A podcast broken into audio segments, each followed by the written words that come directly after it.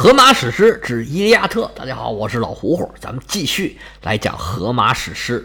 上回书说到，阿基里斯在赫菲斯托斯的救援之下，从河神的手里面逃脱出来，回到了正面战场之上。特洛伊人遭到了全面的压制，眼见着大势已去，普里阿摩斯就下令城门大开，把撤退的将士都接进城里边来。希腊人顺势也要往里闯。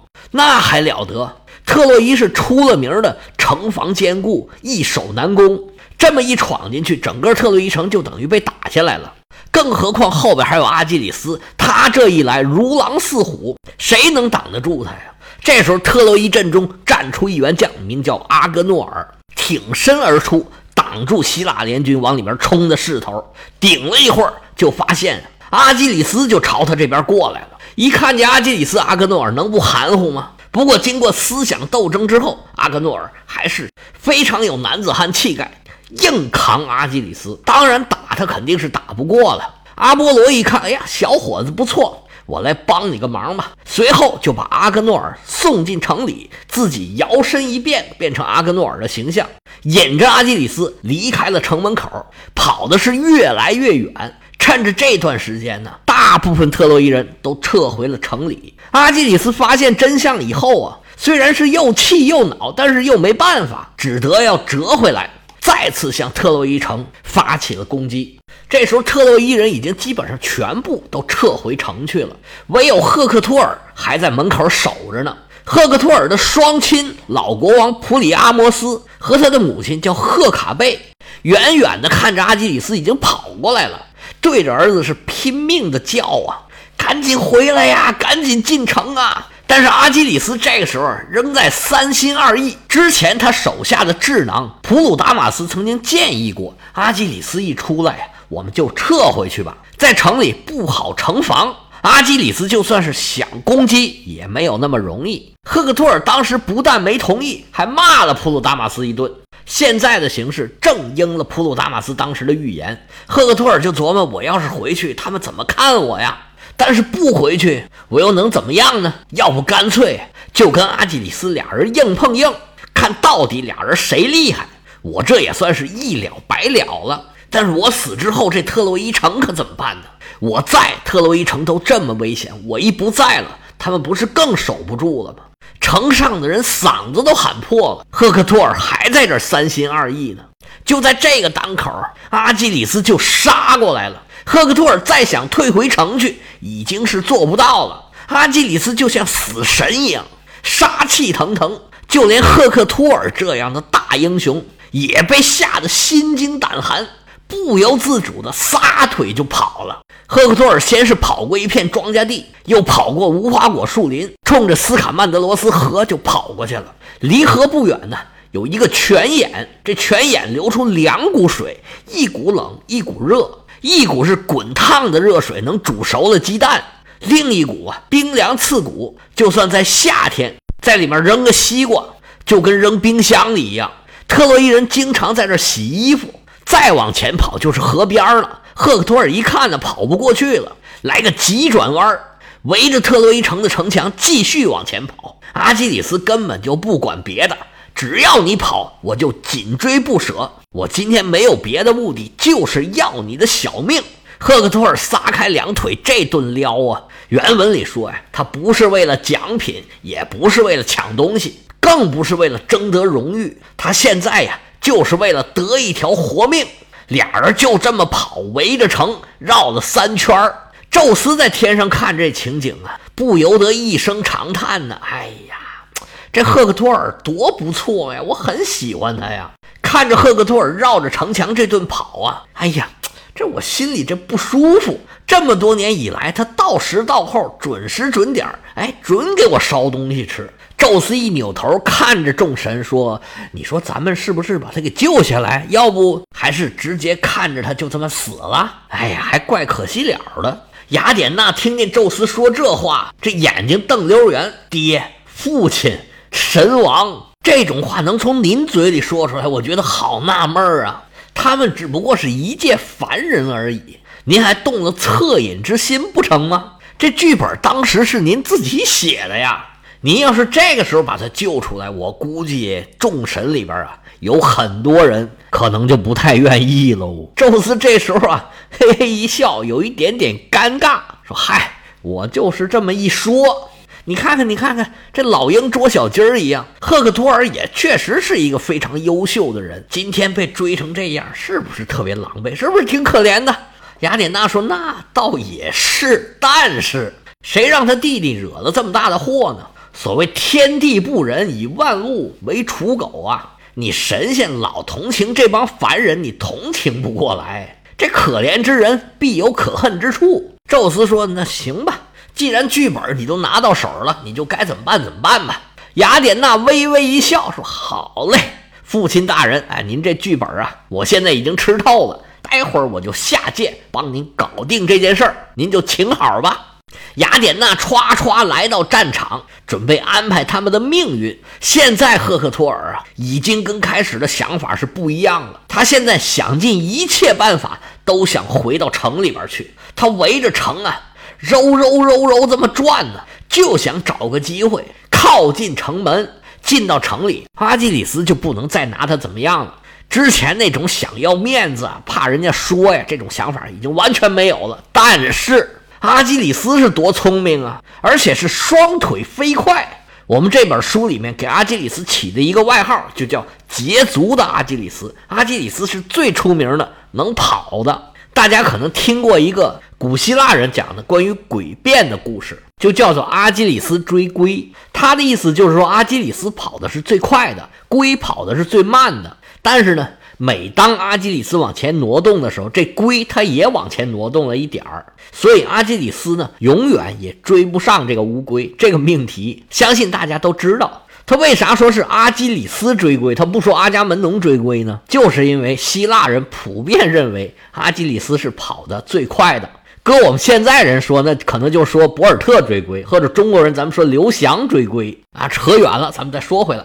这赫克托尔他倒是想回到城里边去。现在呀，每当他试图要靠近城门、靠近城墙的时候，阿基里斯总是能找到一个线路拦住他的去路。赫克托尔的几次尝试都以失败告终了。不过阿基里斯想要抓住赫克托尔，他也做不到。每次阿基里斯跑近了，赫克托尔总有办法，或者是绕一个地形啊，或者是拐一个大弯儿。总能想办法跟阿基里斯拉开一点点小小的距离，这就跟做梦一样，一个在前头跑，一个在后头追，总是有一段距离，怎么也追不上。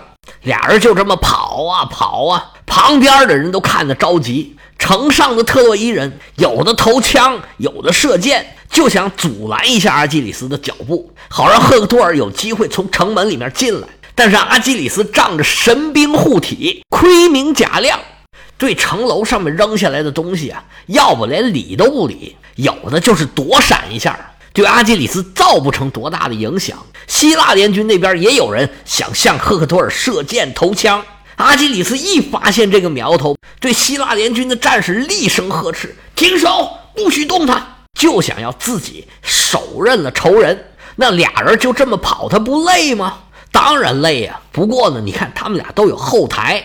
阿波罗一直都在给赫克托尔一股一股的加体力、加 buff、加蓝、加红，要不然赫克托尔可能早就体力不支，被阿基里斯给追上了。奥林匹斯山上，宙斯可能看他们俩跑赛呀，觉得看腻了，就又把随身带的这个小等子一个小天平给掏出来了，拿出金闪闪两个小砝码，一边一个，往天平上这么一放。这俩砝码，一个代表赫克托尔，另外一个代表阿基里斯。就看代表赫克托尔的那个砝码往天平上一放，就开始慢慢的往下沉。宙斯看见这天平，一声叹息，说：“唉，这天平沉到下边，就代表着朝着埃蒂斯，就是哈迪斯的冥府，就不远了。”神王宙斯虽然也替赫克托尔感到惋惜，但是呢，也是无可奈何呀。远远的冲着雅典娜打个手势，说：“可以了，你去干活去吧。”雅典娜接到宙斯的指示，说：“好嘞。”歘，灵光一闪，来到了阿基里斯的面前，说：“行啊，小子，你先别追了。”宙斯已经是下令了。赫克托尔是命不久矣。之前一直是阿波罗在帮着他，在保护他。这回啊，我看他也不应该愿意跟宙斯作对吧？你暂时也不用追了，你就在这儿啊喘口气儿。我上前去略施小计，把他给骗过来。你就在这儿请好吧。你阿基里斯大喜过望啊，说好，好，好，好，好，我求之不得，多谢女神。哎呀，让您受累了。嘿嘿，好说好说。雅典娜说话之间，来到了赫克托尔的面前，摇身一变，变成了赫克托尔的弟弟德伊福波斯的形象。他这位弟弟，英勇善战，在之前的战斗中啊，曾经出现过，表现还非常的不错。雅典娜假扮的这位德伊福波斯啊，跑的是呵哧带喘，老远就叫赫克托尔大哥，大哥，等我一会儿。到了赫克托尔面前，喘息不定，喘了半天，才跟赫克托尔说。哎呀，大哥，你受苦了！我特意从城里边跑出来帮你。来，咱们俩一起去打那个阿基里斯。我还不信他有三头六臂。赫克托尔一看，这时候兄弟来帮自己，真是深受感动啊！说兄弟，咱们俩可是同父同母所生，咱们这些兄弟里面啊，我最喜欢的就是你。现在啊，我更喜欢你了。什么叫患难见真情啊？你是我亲弟弟。雅典娜一看诡计得逞了，憋着笑跟赫克多尔说：“那可不是，我刚才出门的时候啊，老爹老妈是轮流挽留啊，他们抱着我的腿呀，哭着不让我出来呀。但是眼看大哥你遭此险境，我在城里能待得下去吗？我必须出来帮你一把呀！”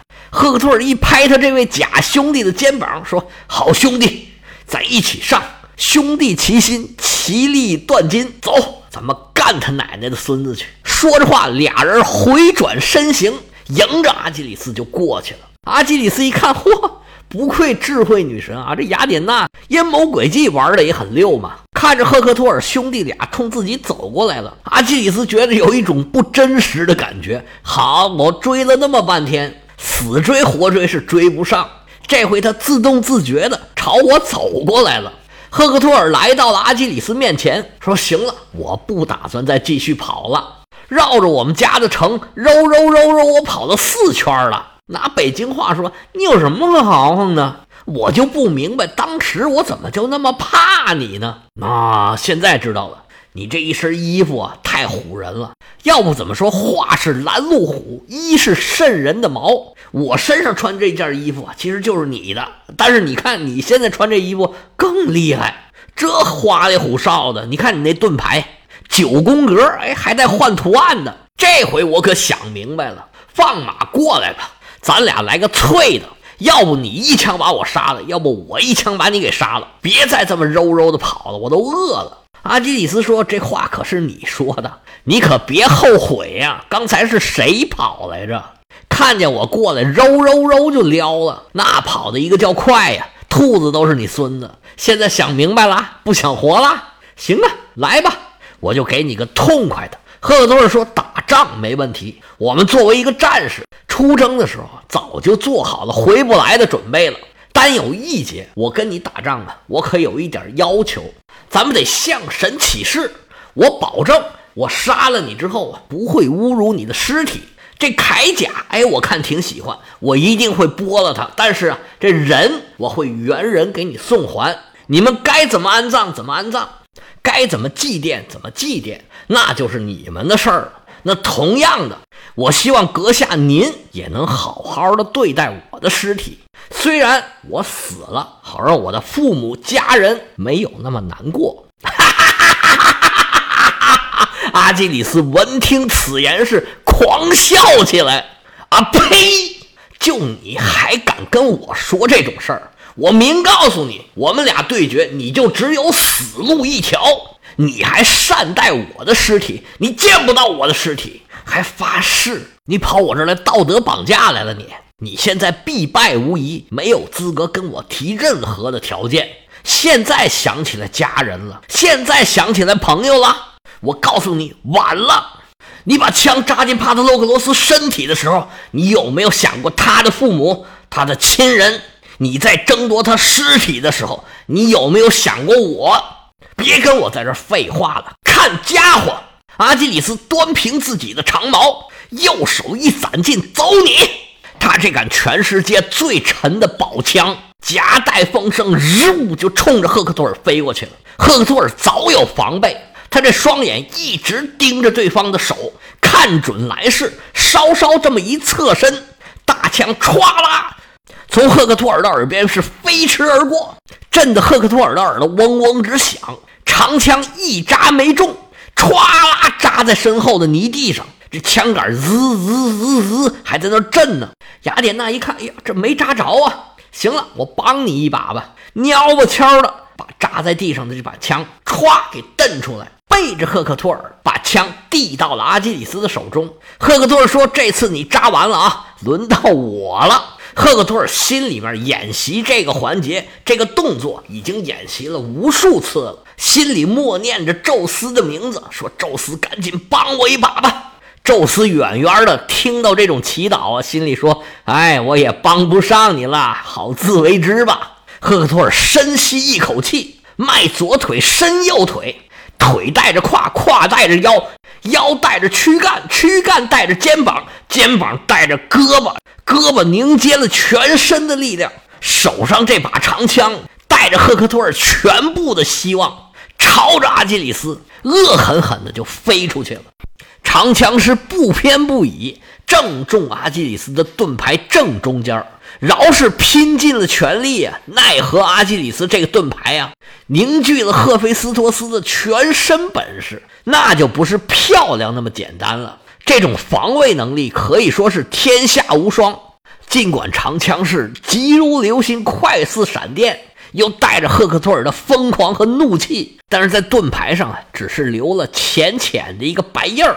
就像个纸团一样，被盾牌轻轻松松就给弹到一边去了。赫克托尔满怀希望扔出的标枪，就这么轻轻松松被对手给化解了之后啊，他倒吸了一口凉气。哎呀，我这就是被宙斯给抛弃了吗？合着刚才我跟宙斯那些叨叨念念的，都是一点用都没起呀！我这长矛已经扔出去了，手中已然没有长兵器了，我可怎么办呢？突然想起来，哎，我兄弟还在我旁边呢，急忙大声呼唤：“兄弟，兄弟，赶紧把你的枪给我！”赫克托尔左看右看，找了半天，自己的弟弟早已经是不知去向。赫克托尔这个急呀，找了半天没找着，再从头想刚才的情景。赫克托尔一拍大腿：“哎呀，原来是中了他们的奸计呀！